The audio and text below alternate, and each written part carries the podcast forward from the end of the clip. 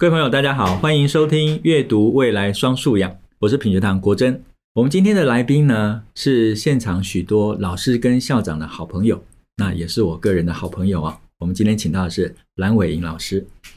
蓝老师呢，在他自己的教学经验里面呢，验证了许多在教育中的理论，同时呢，他也在跟同学相处的过程中，去优化了许多教学的方法。并且像传教士一样哦，把他的发现跟探索推广到需要的学校，也写在他的书里面。过去这几年，他出了在台湾教育界里面非常重要的几本著作，从教学力到提问力，还有教育，我相信你。在这几本书里面呢，不仅得到许多学校老师的回响，同时呢，也让我们在教育界工作的朋友呢，有非常深刻的反省。那我们今天呢，非常开心，请到伟莹老师到现场。伟莹老师，来，请跟大家打招呼。对，好，国珍好，各位呃线上的听众朋友，大家好。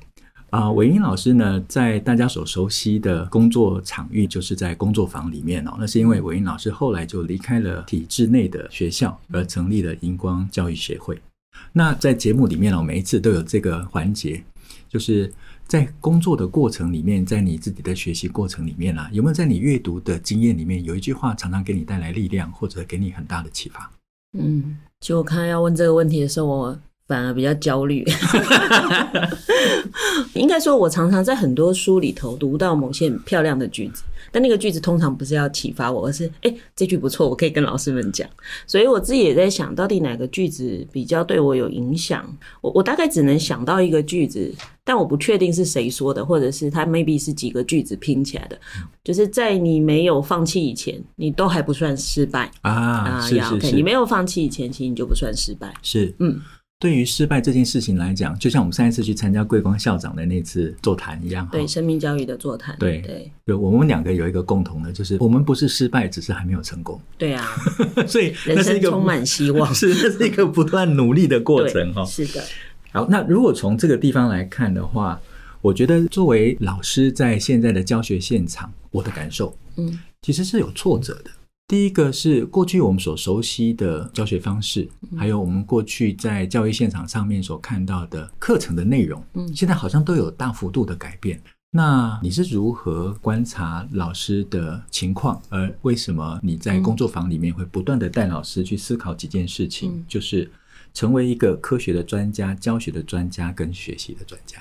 嗯，我觉得台湾的教育圈真的是这几年的变动速度特别的快。其实过往也不是没有变动，但我觉得因为没有社群媒体传播的速度，比较积极的老师会很快就掌握那个教育变动的资讯。但多数人反正你在末端啊，你就过自己的日子啊，大概要传到你这里，你大概也都快退休了。所以其实那个变动的速度根本是一个静止的状态。但我觉得这几年是因为那个整个刺激吧，所以让老师们就意识到原来这份工作它也会跟时代有连结。嗯，那如果要回到我真的做这一件事啊，呃，简单来讲，应该说，如果我们今天不去在乎老师的成功，我其实就是牺牲了孩子的可能性。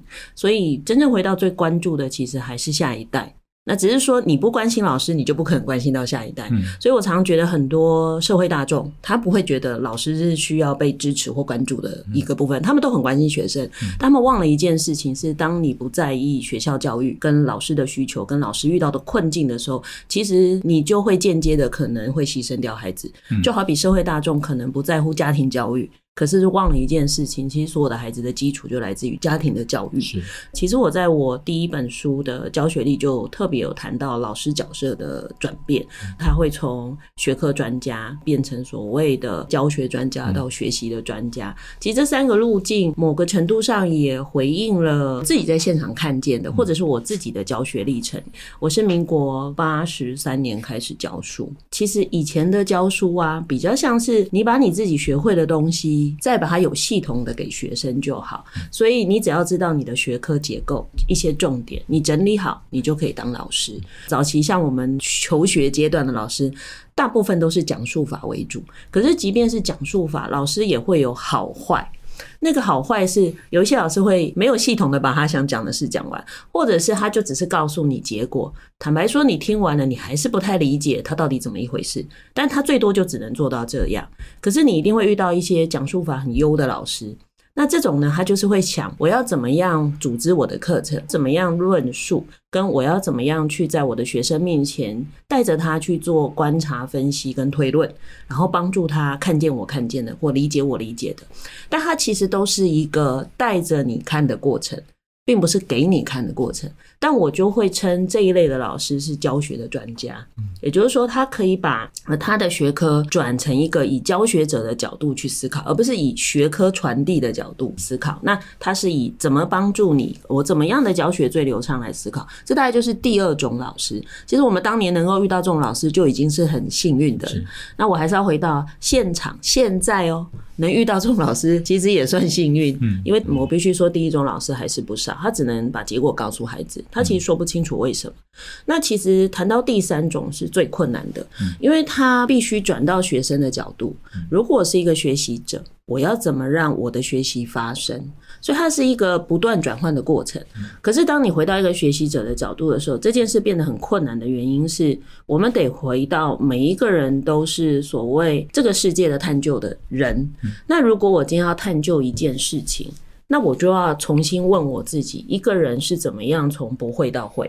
那怎么样从我所看见的现象进入到我想知道他有一些为什么？光要引起这些就很难。嗯，所以常很多学校老师说他很不知道怎么引起孩子动机，或者是很多人现在在抱怨说我们的孩子是没有学习动机的，所以没有学习动机，我没办法教他。嗯，那我就会跟他 讲说。那你的工作不就是引起学，引发学习动机？对，其实真正好的老师，他最重要的角色是引起学习动机。嗯，因为一旦这个人想知道这是什么的时候，你后面的事你都不用太用力啦，因为他自己会想尽办法学。那我们跟一般跟我们一样同样大学毕业的人，或者是那些拥有大学学历的父母，他们知道的事情很可能跟我们也很像，只是他不像我们现在每天碰。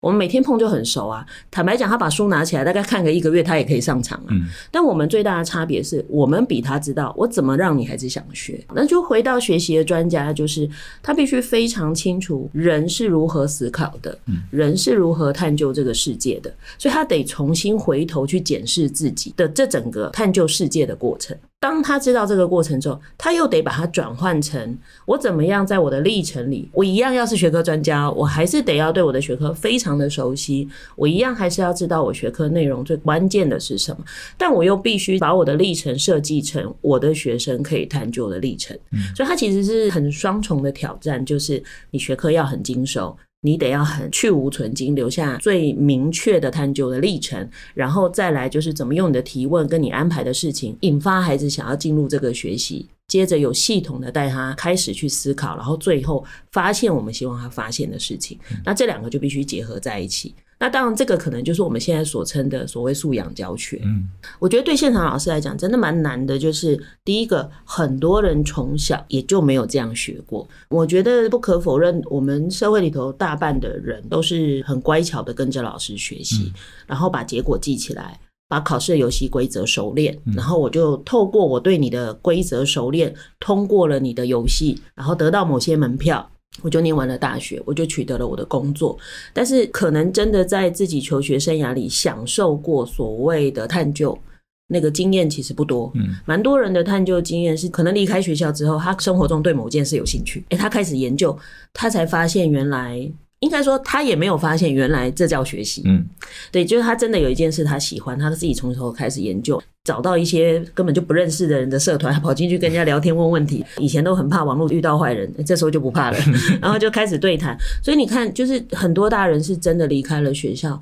才真的接触到什么叫真正的学习，所以他们其实很难回头去想，原来我的孩子应该也是这样。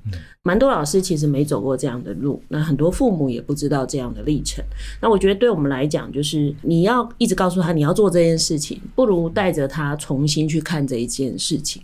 所以其实过去几年真的蛮长的时间在做的是，怎么带着老师重新去体会原来什么叫学习。原来我并不是真的懂我在教的东西，原来我在教的。东西，即便是小学一年级的国文这么深奥，嗯，对，原来他有这个道理，他才会真的认真去面对说，说原来他没有这么容易耶。那我要怎么让孩子发现我现在发现的事情？那个历程其实对老师们是重要的，因为当他真的改变了他对于学习这件事的看法，然后重新去探索自己的人生是怎么走到现在的，他其实才更有能力去陪伴一个人生才要开始的一群生命嘛。因为他等于要带着这群生命开始可能走向我们要经历的历程，所以这个大概就是我们这几年我认为很重要的。所以你会听到我谈的比较多，都不是学校教育啊，我谈的比较多就是生命嘛。对 对。所以，我们其实换一个方式来做生命教育而已。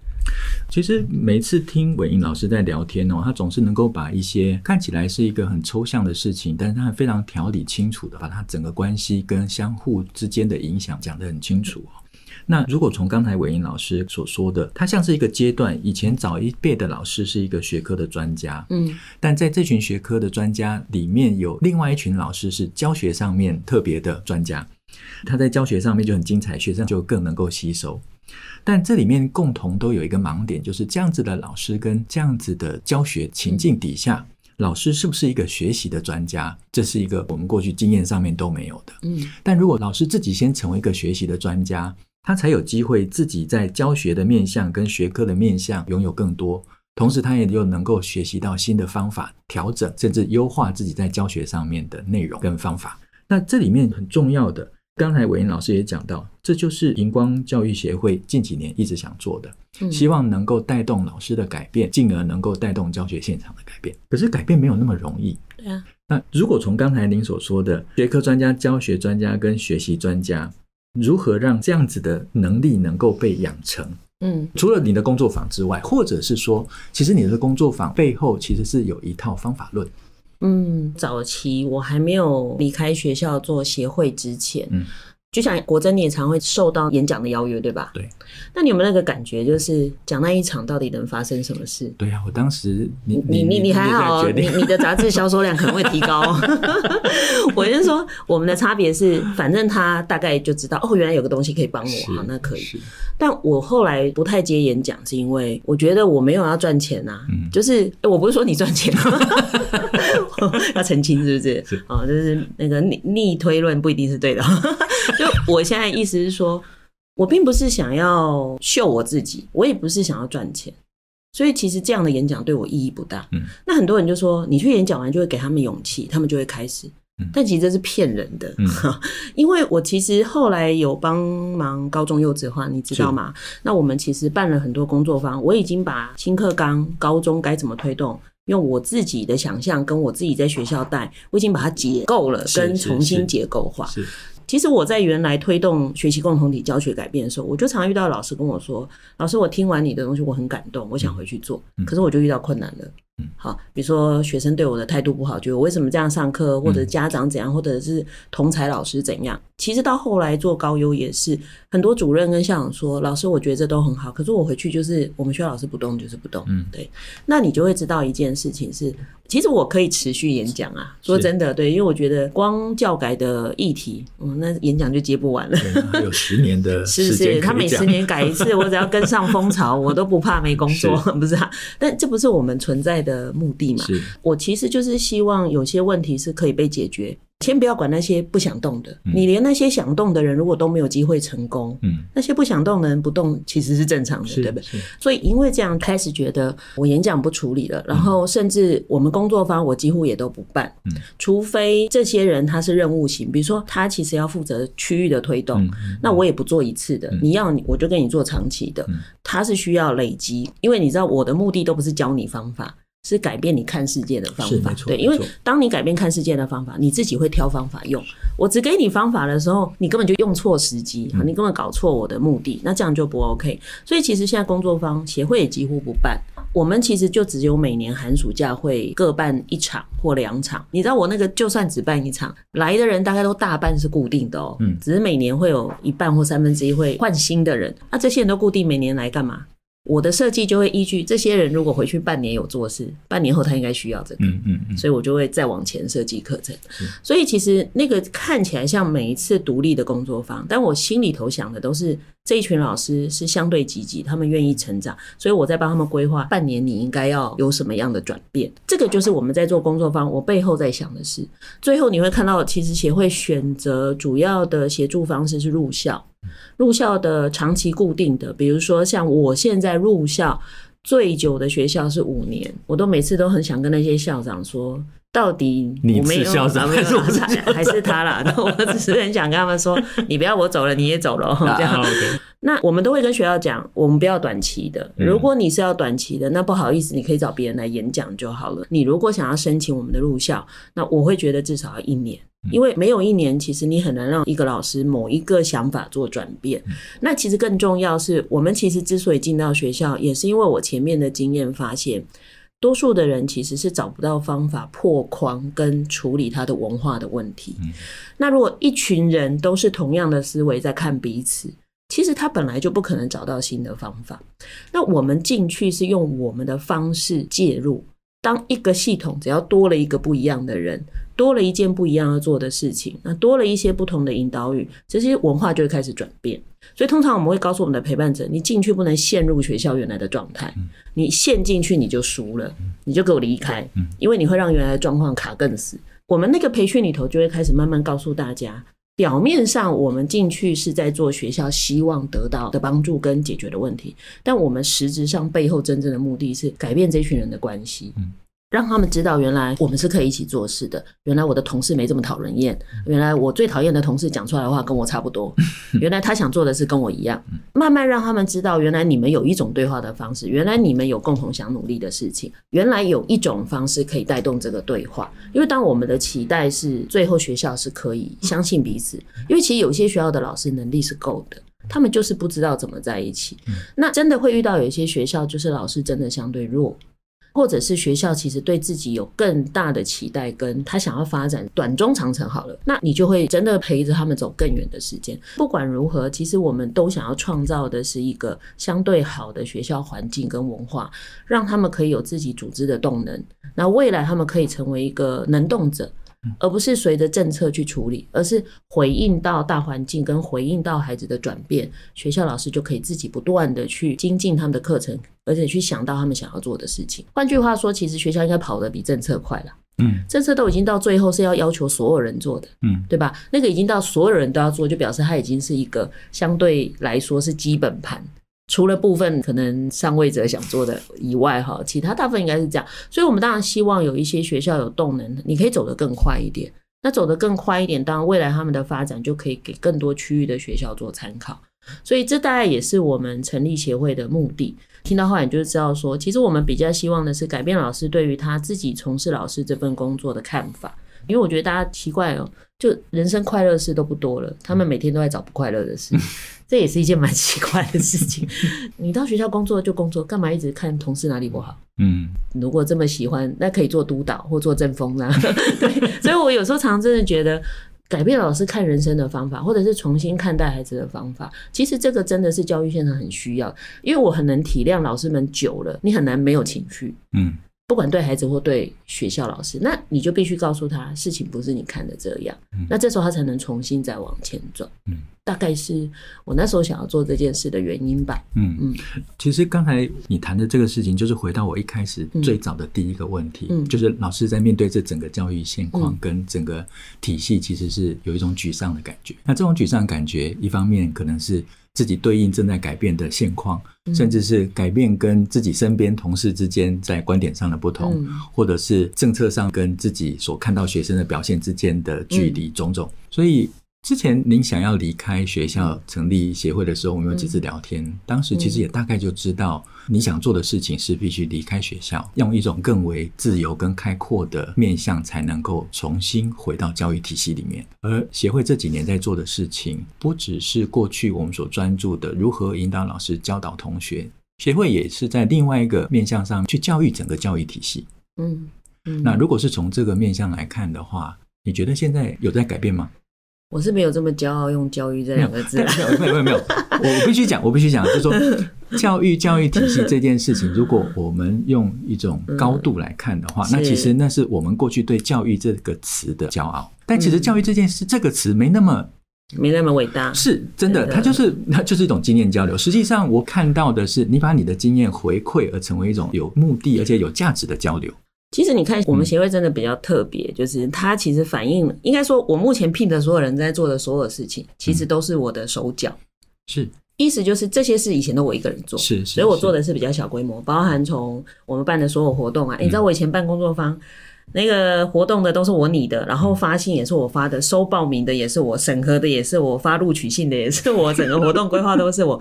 然后我在做的事情有没有效，做研究都是我自己做，就所有的有的没有的都我自己来，包含去找人支持啊、募款，我觉得一个人做完所有的事情。当然，我们就会慢慢回应到我想要达到的事情。我我一直想创造大家重新思考教育这件事的可能的方式。嗯、呃，我我其实很讨厌花时间去争辩谁是对还是错，嗯，就是争辩对错的时间拿来做事，就比较能够知道谁对谁错。是，因为你把力气放在会产生负能量的事情上，其实是没有意义的。我比较希望的就是说，台湾的教育有它生态的独特性。光台湾老师的养成，跟台湾老师的来源，跟台湾的社会大众对于教育的看法，然后包含我们过去到现在累积的经验，跟我们将来离开学校之后要面对的社会竞争或。生活的压力好了，或生活的心态，其实他需要的教育模式就不一定跟其他国家一样。那我当然不反对所谓的全球化下，大家会有一些共同性，但我又不希望把台湾变成因为全球化，所以我们等于其他的全球的各个地方，因为这样就会把台湾暴露在一个没有独特性跟危险的情况。是你把所有台湾的所谓教育的条件跟所有的情势。等于国外的时候，嗯，那我们做的事情都跟国外一样，嗯，那最后它一定会成为不是独一无二的台湾。那我觉得这这是很奇怪的事。所以其实我觉得说到后来有一点偏执或固执，是我还是会去看国外的教育的东西，但我绝对不会把它一五一十的拿进来，我也不会去模仿人家，我不会去做这样的事情的原因，是因为如果是这样，我就忽略了台湾自己特有的问题。那所以我比较觉得我是用行动研究跟证明。呃，应该说，第一个我在田野里面，嗯，所以我也在踹我的方法，跟每一天进到不同的场域，在调整我的方法。其实看过我录像的人就知道，我其实没有固定的方法，是那个是一个很艺术的东西，是对不对？这一群人就是这个特质，你跟他们要这样讲话，你要给他这个；那一群人你要给他这个，没错，每一群人都不一样。所以每次我们的伙伴问我，你今天要度校做什么？我说到了再说，嗯，到了感觉就来了。如果去原住民那里，我就说祖灵会说，就这样啊，因为你知道你是在跟人互动。你怎么会是这么技术性？就像一个老师进到教室，你上同一个课对不同的班，你怎么可能是一样的上法？所以我觉得台湾本来就有它的独特，所以我们其实每天进到田野，我们在试我们可有有有有效的方法，然后我们在证明我们的方法是有用的，然后我们再试着往外推，我们也试着找到台湾的学校的模式。那不同的学校、不同的场域，它特有的困境是什么？那每一种困境要用什么解方？不同的县市文化差很多，嗯，那到底跟不同的县市要怎么沟通？怎么样是对他们的老师最有效的说法？那这些东西慢慢做下来，我当然希望的是找到几个回应跟形成所谓台湾学校特有的一些理论，然后再来也告诉大家，要协助一个学校转变，其实它更有效的方式，而且更长久跟能够持续的方式是什么？那我觉得走。到最后才会让大家知道的是，台湾可能需要什么样的教育政策。就好像我现在一直觉得，台湾的教育政策是大政府，所有东西都是中央统一的。那你说到地方，中央认为他没有限制的地方，你到每个地方的局处都跟你说，他要做这个是因为中央规定，都不知道谁讲的是真的，还是开个争论节目好了哈。那但是回应到这样，就是你慢慢就会知道说，哪里其实你要放，因为中央也需要有个依据嘛，什么东西你要放，你不要管。你什么东西要做到怎样？慢慢我们要习惯，它就是一个多样化的社会。在台湾，其实已经多元到我们有这么多移民人口或各种不同的人在台湾聚集。即便一个台湾在东西部，在同一个城市里的不同地方，它就已经是完全不一样的。那我们怎么能期待我们有一个这么一模一样、跟很制式化的教育政策、跟教育的做法、跟教学的模式？我其实是蛮想要找出这样的东西，然后告诉大家，台湾可不可以有自信一点？我们不是只有台积电厉害，是啊，我们的教育其实很厉害的，超厉害。对，真的，我们一定要找到自己的方式，然后走出来，甚至告诉国外。台湾是怎么做自己的教育？我没有要你学我，但我希望你回头重新研究你的独特性，找到一个属于你的方法。嗯。我觉得这个可能是我自己在做教育这件事最终的期待。